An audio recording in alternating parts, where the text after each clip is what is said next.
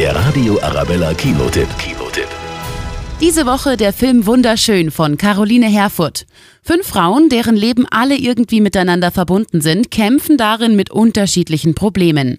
Frauke, kurz vor 60, fühlt sich von ihrem Mann nicht mehr begehrt. Irgendwie bin ich einfach unsichtbar geworden. Du siehst mich kaum noch an. Na klar schaue ich dich an.